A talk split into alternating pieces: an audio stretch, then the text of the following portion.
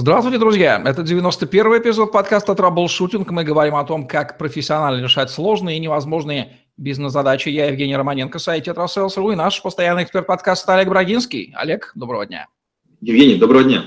Олег Брагинский, специалист номер один по траблшутингу в России СНГ, гений эффективности по версии СМИ, основатель школы траблшутеров и директор бюро Брагинского, кандидат наук, доцент, автор двух учебников, 10 видеокурсов и более 700 статей. Работал в пяти государствах, руководил 190 проектами в 23 индустриях 46 стран, 20 лет проработал в компаниях Альфа Групп, один из наиболее просматриваемых людей планеты, сети деловых контактов LinkedIn.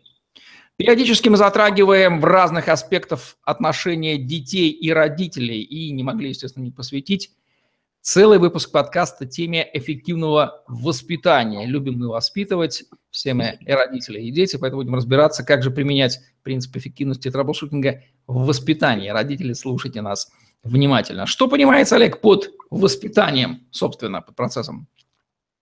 Воспитание чаще всего связывают с понятием ребенка. Это воздействие формирующее личность маленького человека и системно меняющее его поведение. Воспитывать это обозначает прививать полезные для жизни умения и навыки, превращающие ребенка в личность. В социальном смысле воспитания это передача накопленного опыта, знания, умения, способы мышления, нравственные, этические и правовые нормы от старших понятий к младшим. В узком социальном смысле это направленное воздействие на человека со стороны общественных институтов с целью формирования у него знаний, взглядов, убеждений, нравственных ценностей, политической ориентации и подготовки к жизни. Если так, означает ли это, что воспитывать взрослого человека – это задача, сравнимая по эффективности с задачей обучения свиньи петь, которая известна чем заканчивается, но это не стоит тратить время? Или? Конечно же, чаще всего мы говорим о том, что воспитывают детей. Тем не менее, можно воспитывать и, и взрослых. И вот когда мы говорим о взрослых, тут э, мы занимаемся скорее не воспитанием, а перевоспитанием. Это та еще задача, вы правильно сказали. Один из подходов – это донести до человека необходимость меняться, указав или создав для него воспринимаемые стимулы. Женщины стремятся перевоспитать мужей, хотят, чтобы они изменились. Мужчины же не хотят, чтобы жены менялись и применяли к ним воспитательные меры. Есть даже такие клише. У мужчины говорят, не становись моей мамой.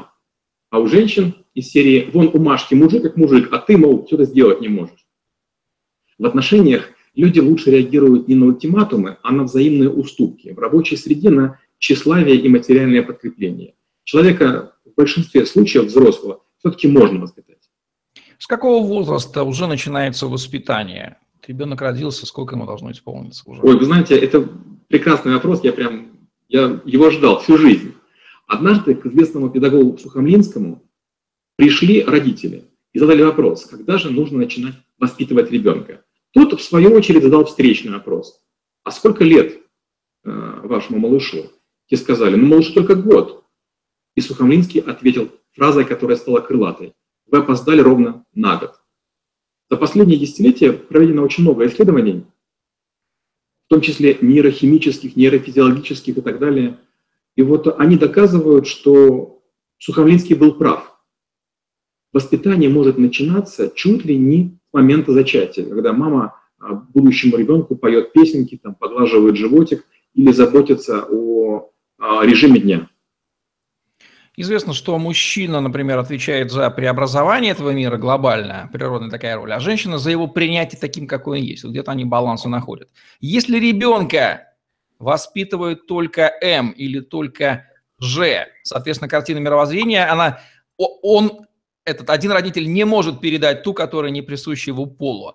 А какая деформация картины мировоззрения у ребенка связи с этим образуется надолго? То есть вот в чем риск неполной семьи или отсутствия вот э, двух э, полов воспитателей?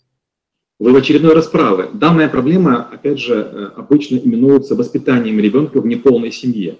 И неполная семья принимается и фактически, когда нет одного из родителей, и технически, когда родитель есть, но по какой-то причине не может или не принимает участие в воспитании. Скажем, люди, которые улетают надолго на вахту, или моряки дальнего плавания. Если ребенка воспитывает один родитель, на него падает двойная нагрузка, на, на родителя. потому что ему приходится и работать за двоих, и попутно ставить ребенка на ноги. Характер работ воспитательных и проблем для М и Ж он схожий, но различный. Вдове разведенной, вернее, вдове разведенной женщине, незамужней и одинокому отцу, им всем приходится сталкиваться с разными проблемами. Женщины пытаются обычно играть в суперменов. Они стараются заменить и отца, и мать, комбинируя заботу и жесткость в одном человеке, что, безусловно, травмирует ребенка, потому что непонятно, в кого сегодня будет играть наша мама. Это зависит часто не от ситуации в доме и не отношения между ребенок и, и, и мать, а от того, что было на работе. А, устала ли мама, вымоталась и, и находит ли она поддержку у родственников. Парадоксально, но ребенок в случае воспитания со стороны только «же» как раз лишается именно материнской линии воспитания. Ему не достает заботы, теплоты и ласки. У отца-одиночки положение еще менее выгодное, чем у одинокой мамы, потому что мама связана с ребенком физически. Отец этой связи лишен. Он не мучился токсикозом во время беременности, не кормил грудью. А ведь именно эти стадии создают тот интимный контакт матери и ребенка, который потом уже ничем невозможно заменить. Как звучат топ-5 главных ошибок в воспитании детей родителями? Наверное, так. Топ-5 ошибок. Пробуем. Это безразличие или сообщение ребенку, что сейчас не до тебя. Папа или мама освободятся, а потом, когда мы сможем, мы тебе уделим время. Второе. Это обещание больше не любить, оставить, продать, отдать в интернат или куда-нибудь еще. Третье. Это крайности в баловании или, наоборот, чересчур много строгости. Четвертое – это денежный дождь на игрушки, на обучение, на развлечения, секции и так далее. И пятое, наверное, это нехватка ласки или зависимость отношений с ребенком в зависимости от настроения родителей. Есть такое явление, распространенное в России в последние несколько десятилетий, как детоцентризм, когда все крутится около ребенка и их балуют так, как мы с вами даже представить в нашем детстве не могли. Это имеет что-то общее с воспитанием или это, конечно, деформация психики? Я помню такую ситуацию. Как-то я долгое время был на улице, и в моем дворе есть детский такой э, дворик, детский садик, который огражден, охраняется милиция и так далее. И там какой-то из детей как-то бежал и сильно споткнулся. А рядышком проходила взрослая, взрослая женщина, посмотрела и, обращаясь ко мне, сказала такую фразу. Вот есть люди, которые не ценят, что у них есть дети. Для них дети – это как сорняки. А есть люди, для которых э, детей родить невозможно. Был бы у меня ребенок, он бы у меня с рук не слазил, я бы с него пылинки сдувала. Ну, к сожалению, это не воспитание, это, наверное, все-таки превращение ребенка в той терьера, в Йорка, в игрушку. Особенности воспитания мальчиков или мужчин и девочек-женщин как звучат? Мальчикам требуется больше доверия, девочкам хочется заботы. Мальчики жаждут самостоятельности, чтобы стать уверенными и автономными. Не нужно помогать мальчику завязывать шнурки, э, собирать обед или одевать одежду, или даже до класса провожать. Девочка же, наоборот, ждет предложения о содействии. Хотя с другой стороны, может, получив подтверждение а, о готовности помочь, может от него отказаться. Мальчик хочет, чтобы в него верили, поэтому он борется за, за свои права. Девочка же, представленная сама себе, будет чувствовать, что ее отталкивают, отдаляют, не ценят. Мальчиков обычно излишне опекают мамы. Поэтому у нас очень много инфантильных молодых людей с узкими бедрами, которые не могут ни подтянуться, ни за себя постоять. А вот папа дочерям дает перебор самостоятельности, пренебрегая потребностью в заботе, и такие э, э, дамы, вырастая, могут быть не ласковыми или не сразу ласковыми. Какие стадии проходит ребенок в первые 18 лет жизни, там вот детство, отрочество, юность, как писал Горький, которые нужно учитывать родителям при воспитании? Как относиться там в первые 6 лет, потом с 6 до 12, потом 12 до 15? На первом этапе, наверное, до года, малышу важно быть вовремя накормленным, вымытым и уложенным спать. Он ценит объятия, поцелуи, поглаживания, а песенки мамы, улыбки и зрительный контакт с родителями. От года до трех желательно развивать логическое мышление, ходьбу и речь. Важно ребенку привить понимание простейших запретов, в том числе и необъяснимо доверительного нельзя, или условно запретительного нельзя в этой одежде, или нельзя тебе, или нельзя сейчас.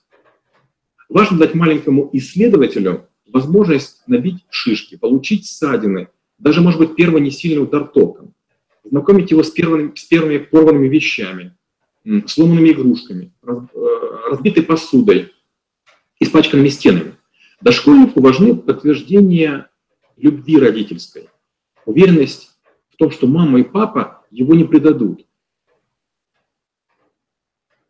С одной стороны, ребенок хочет самостоятельности, а с другой он хочет быть обласканным и быть под чьим-то крылом. В начальной школе ребенок неизбежно стрессует. Новые друзья, учителя, распорядок, множественные задания, непонятно, кто кому подчиняется и должен ли подчиняться. В этом возрасте детки ценят совместное времяпровождение с родителями. Походы, пикники, спортивные игры, вместе сделанные проекты, гербарии, какие-то еще вещи. Подросток становится угловатым, неуклюжим, раздражительным, нетерпимым. Родителям приходится показывать свою любовь, не пресекая черты личного пространства, сопереживать ухудшающейся коже и трудностям первой влюбленности. Поскольку воспитание – процесс влияния более старшего, более опытного человека на другого, процесс воюдный, возникает вопрос, а воспитатели кто? Том смысле, какие требования к воспитывающему предъявляют, чтобы процесс был эффективным? Требования к интеллекту, зрелости, качествам, навыкам, ведь это же очень важно. Безусловно, и по нашей традиции будет пять пунктов. Попробуем. А, с точки зрения интеллекта, это наблюдать, суммировать, отбирать и оценивать факты и здоровое суждение, а, синтезировать и обобщать, демонстрировать творческое воображение и оригинальность. Дальше эмпатия. Это уважение к мнениям других, терпимость, легкость в восстановлении и поддержании контактов, способность предвидеть и оценивать реакции, умение вести э, устное, если потребуется, письменное общение, способность убедить и создать мотивы для позитивного поведения. А, интеллектуальная и эмоциональная зрелость – это стабильность в поведениях и действиях, способность противостоять давлению и справляться с неуверенностью, демонстрировать самоконтроль, гибкость и адаптируемость к изменяющимся условиям. Четвертое – это личная напористость, инициатива, нужная степень самоуверенности, здоровое честолюбие, мужество, инициатива и самообладание в действии. Пятое – это этика и честность, искреннее желание помочь, участвовать, способность осознать границы компетентности, признавать ошибки и извлекать уроки из неудач своих и воспитуемого. Да, из перечисленного возникает, что возникает, что это очень ответственная профессия, одна из самых ответственных, и неверные шаги здесь а, могут на десятилетия испортить жизнь а, подопечному. И возникает вопрос, как вы оцениваете уровень подготовки современных родителей к выполнению воспитательной функции, особенно когда им слегка за 20, когда они, значит, под давлением социума родили ребенка, сами еще дети. Что здесь происходит? Евгений, мы сейчас с вами рискуем отгрести безумное количество дизлайков, и сейчас многие зрители отвалятся и отпишут с нашего канала. Но, естественно, многие, к сожалению, вступают в семью, будучи еще инфантильными, будучи детьми, и, скажем, в возрасте 21-23 лет, к сожалению, не способны к воспитанию, обучению или образованию своих детей. А многие пренебрегают такой возможностью, которую представляет государство. Это когда женщина беременна, ей предлагают разные курсы, как пеленать ребенка, как воспитывать, а, дает списки литературы, и хотя бы даже прочесть эти книги будет хорошо. Но очень многие женщины и мужчины, видя, что эти книги раздаются бесплатно, в пакетах э, с рекламными надписями памперсов, они их совершенно не ценят и выкидывают сразу же недалеко от УЗИ, недалеко от роддома. Ну и, конечно, зря. Если ты не умеешь сам, э, научить другого ты не способен. А где родителю обучаться воспитательной функции, если он чувствует, что он как родитель, как воспитатель не созрел еще и это осознает? Есть несколько моделей. Одна из моделей традиционных – это копировать то, что делали а, родители. Опять же, во многих городах, во многих э, селах, многих территориях первые сутки с э, молодой мамой находятся родственники женского пола, которые подсказывают, как кормить, как, как пеленать, как делать гигиенические процедуры ребенку. И обладая телефонами уже мобильными, в любую секунду мама, папа могут позвонить своим, э, своим родственникам. Но, с другой стороны, высокая степень стеснительности. Мы с вами уже говорили, что часто дети не ценят своих родителей, пока не наступают серьезные проблемы или пока они становятся зрелыми. Вот до момента зрелости, к сожалению, нашим детям приходится испытывать ошибки нашего воспитания или неумения воспитывать, потому что мы сами не захотели этому учиться. Делегируема ли функция воспитателя другим взрослым людям, не являющимся биологическими родителями, либо размываема там она на несколько взрослых, ну, классический пример, там, бабушки или воспитатель, такое комплексное воспитание, и как распределяется ответственность между биологическим родителем и вот этими более ответственными, ради которых ему делегируется? Может ли сам родитель полностью себя снять функцию и перебросить ребенка на школу, бабушку, мол, вот вы там взрослые воспитываете? В разных культурах об этом э, по-разному э, судят. Надеюсь, мы об этом чуть попозже поговорим. Но в целом, конечно же, родители биологически несут наибольшую, наибольшую нагрузку на воспитание. Почему? Потому что ребенку, особенно дошкольнику и более младшему возрасту, ничто не заменит маму. А, скажем, мальчику в период взросления лет 16 плюс очень тяжело заменить папу. То есть нужна прям ролевая модель поведения во втором случае – в первом душевное тепло. И, конечно же, часто бабушки, дедушки, с одной стороны, балуют своих э, внуков, а с другой стороны, они как раз являются главным дестабилизирующим элементом. А есть даже такая шутка молодых родителей, что главные террористы – это наши дети, а их крыша – это бабушки и дедушки. Из этого, по крайней мере, следует, что не обязательно быть биологическим родителям ребенка, дабы реализовывать свою функцию воспитания. Но есть ли здесь подводный камень? Если у человека, допустим, нет своих детей, означает ли это, что он будет всяко хуже как воспитатель, нежели чем биологический родитель? Ну, безусловно, человек, у которого были свои дети, или, скажем, он воспитывал чужих детей, а, чужих, в смысле, может быть, это брата, сестру или племянников, племянниц, он более, э, более подготовлен к, к обучению. Почему? Потому что ребенок все-таки не игрушка. Собаку можно стряхнуть с рук, э, вернее, кошку стряхнуть с рук, собаку можно прогнать. Ребенок, он приставучий, ребенок будет кричать, ребенок будет визжать, ребенок будет требовать, а, возможно, чего-то невозможного, недоступного или запрещенного. И вот тут, конечно же, нужно все-таки быть в первую очередь человеком и понимать, что ребенок или не может э, воспринять запрет, или не понимает его, или он хочет чего-то другого и нужен заместитель, заменитель, суррогат, который реализует ту потребность, которая у ребенка есть. И, конечно, человек, у которого уже были дети, он быстро угадывает. То есть, а, когда ребенок молодой плачет, маленький плачет, молодой отец часто не понимает, чего он хочет. А мама быстро говорит, ага, ребенка пучит, это нужно укропную водичку. Или, ага, зубки режутся, вот колечко пускай пожует. То есть, когда вы были рядышком с молодым развивающимся организмом, у вас уже возникает такое чутье, вы можете многое предвосхитить. Часто бывает так, что мы видим вот огрехи и ошибки в упущении, в воспитании э, каким-то родителям своего ребенка, и делаем некоторые замечания совершенно обоснованно. В ответ слышу, вот заведите своих детей, их и воспитывайте. Что за этой фразой скрывается? Э, понимание ее автором того, что действительно, да, допущена ошибка, но не хочется брать. Или действительно рациональный совет, что, дескать, я сама лучше понимаю и разумею, как мне своего ребенка воспитывать. То есть кто в этой ситуации больше прав? И одно, и второе. В том случае, если говорит человек более опытный, чьи успехи в воспитании детей доказуемы, допустим, дети стали отличниками, или дети стали спортсменами, или дети добились значительных высот, тогда, скорее всего, к такому человеку можем прислушаться. Но мы же очень механистичны. Мы считаем, что мы всегда знаем, как лучше э, водить нашу машину, воспитывать ребенка или какую купить собаку. В большинстве случаев люди, которые огрызаются на такую помощь, как правило, неправы ну что стоит послушать, а вдруг будет какая-то польза, а вдруг будет какой-то совет.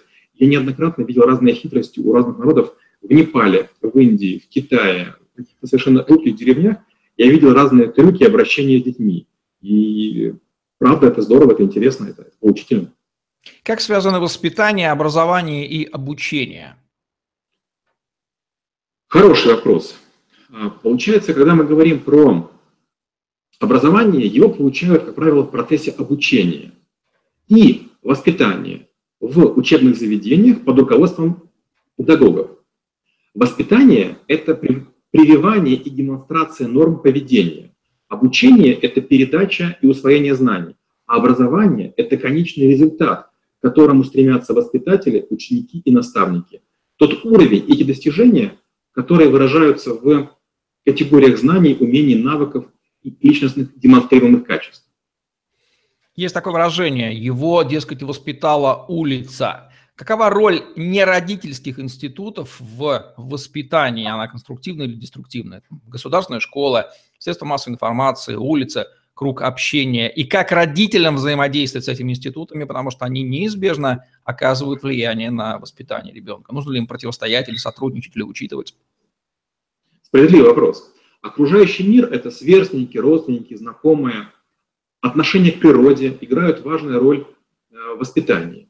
В образцовой семье вполне себе может вырасти хулиган и бунтарь. Мало того, даже так говорят, что через поколение то мирные демократы, то бунтари и, и значит, такие хулиганы. Не стоит в этом случае паниковать. Оградить от окружающего мира невозможно, а вот помочь ребенку выбирать правильный путь грамотные родители могут всегда. Детский сад и школа – это первичные и основные факторы влияния на воспитание детей. В социальных группах сверстников, взрослых воспитателей и учителей формируется ряд необходимых для жизни навыков. Организованность, умение работать в команде, усидчивость, подчиняемость, толерантность. Общение родителей и представителей детского сада и школы – это залог успеха воспитания. А, очень важно, чтобы родители знали о том, что происходит в школе или в детском саду, чтобы определить причину поведения, источник и способ коррекции. Знания, полученные, например, из средств массовой информации, от просмотра телепередач, страниц интернет, часто пагубно влияют на воспитание ребенка. И контролировать этот процесс сложно, но родители вполне в силах привить чаду интерес к положительным примерам из жизни, то, о чем мы говорили с вами в предыдущем подкасте, кажется, после такой печати. Если э, показывать некий пример, дети будут стараться искать ту информацию, которая будет полезна. Про улицу можно говорить бесконечно, круг общения тоже неисчерпаемая тема. Неплохо быть знакомым с ближайшим окружением своего ребенка, с друзьями, сверстниками, а еще лучше их родителями, и совместно выращивать подрастающую детвору, прививая им походы на, может быть, поучительные фильмы, может быть, читая им а, книги про там, героев современности или прошлого и показывая личный пример здорового образа жизни и поведения. Что понимается под сексуальным воспитанием?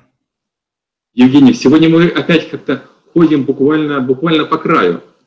Сексуальное воспитание отличают от полового воспитания и сексуального просвещения. Половое воспитание – это система медико-педагогических мер по воспитанию у родителей, родителей, детей, подростков и молодежи правильного отношения к вопросам пола. Это вопросы стиля одежды, манер поведения, взаимоотношения, прав, в какие игры играть, как разговаривать и чем увлекаться. Задача полового воспитания – это из мальчиков мужчину воспитать, из девочек а, благополучно, девочек благополучно вырастить в счастливую, успешную женщину. Сексуальное воспитание – это отношение к своему телу, сексуальности и сексуальным отношениям. А сексуальное просвещение – это часть сексуального воспитания передача необходимых знаний в этой сфере. Надеюсь, не запутал, хотя, наверное, было тяжеловато. Если родитель воспитывает ребенка, требует от него делать то-то, а сам при этом не делает этого, либо делает совершенно противоположно. Ребенок, естественно, чувствует этот диссонанс.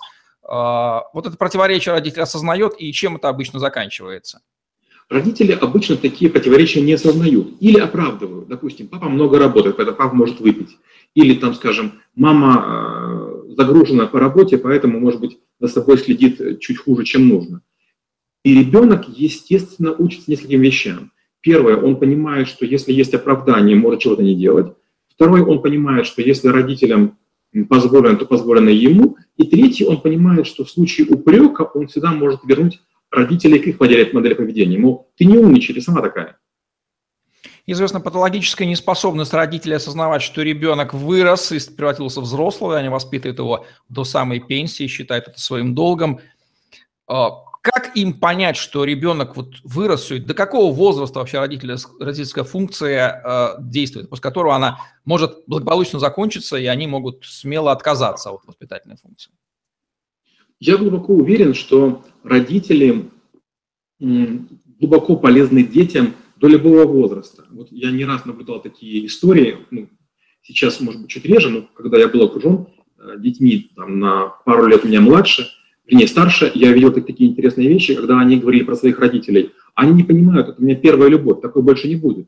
Или они, как она не понимает, нужны именно эти джинсы, или там кроссовки, или там эти часы Монтана. То есть дети говорили, что родители их не понимают.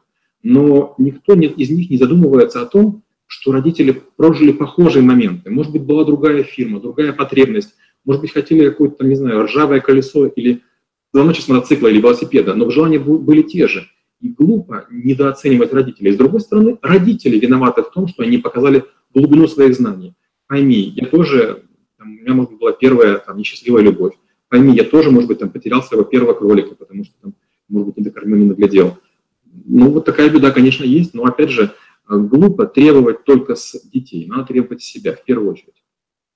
Можно долго говорить о воспитаниях, особенности воспитания в разных странах у нас нет на это времени, но возьмем особенности воспитания на Востоке и на Западе, традиционно противопоставляемые. В чем они разительно отличаются друг от друга?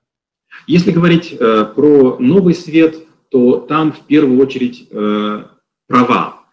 Права с пеленок. Семья – плод демократии. И маленькие детки с пеленок привыкают многие вопросы решать самостоятельно. С другой стороны, часто синяки и, например, э, какие-то ссадины на ребенке грозят родителям том числе до тюрьмы. Ребенок может в тюрьму своих родителей посадить, поэтому э, это не очень хорошо. А если мы говорим, допустим, про, там, скажем, Францию, там немного детям внимания уделяют. Дети считаются чуть ли не сорняками. Италия – это рай вседозволенности. Китай – это дары Бога, но, к сожалению, только мальчики. То есть мальчиков воспитывают, мальчиков учат, на девочек, скажем честно, обращают внимание гораздо меньше. На Востоке обычно учат традициям, религии и способа мышления. На Западе больше уделяют внимание законопослушности и уровню образования. Тема воспитания, конечно, глубочайшая. Все и раскрыть рамках подкаста нельзя. Мы пробуем это сделать по макро таким штрихам. Давайте дадим рекомендации главные воспитателям, как нынешним, так и будущим, и воспитуемым. Им тоже полезно это знать. Пробуем.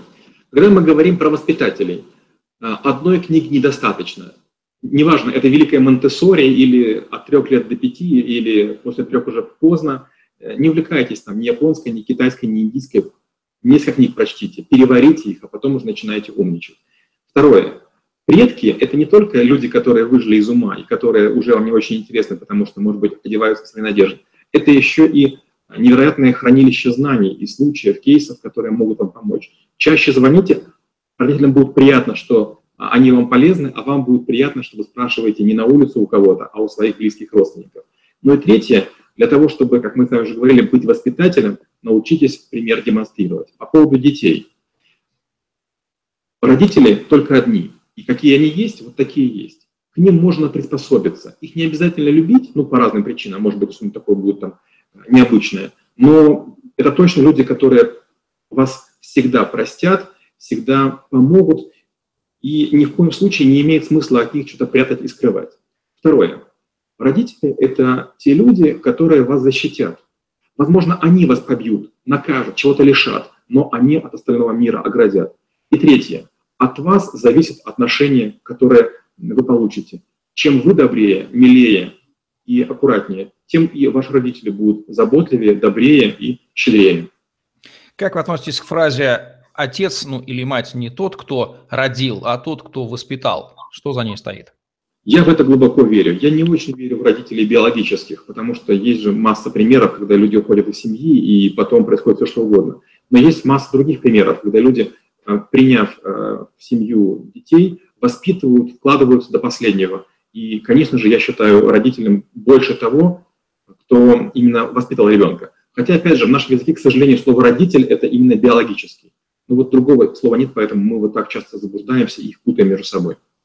Нужно ли что-то добавить под финал, какую-то вишенку на торт, важную мысль, которая не прозвучала, которую нужно сказать в этом выпуске? Евгений, я предлагаю не рисковать. Мы уже так с ним попробовали сексуальное воспитание и неполные семьи.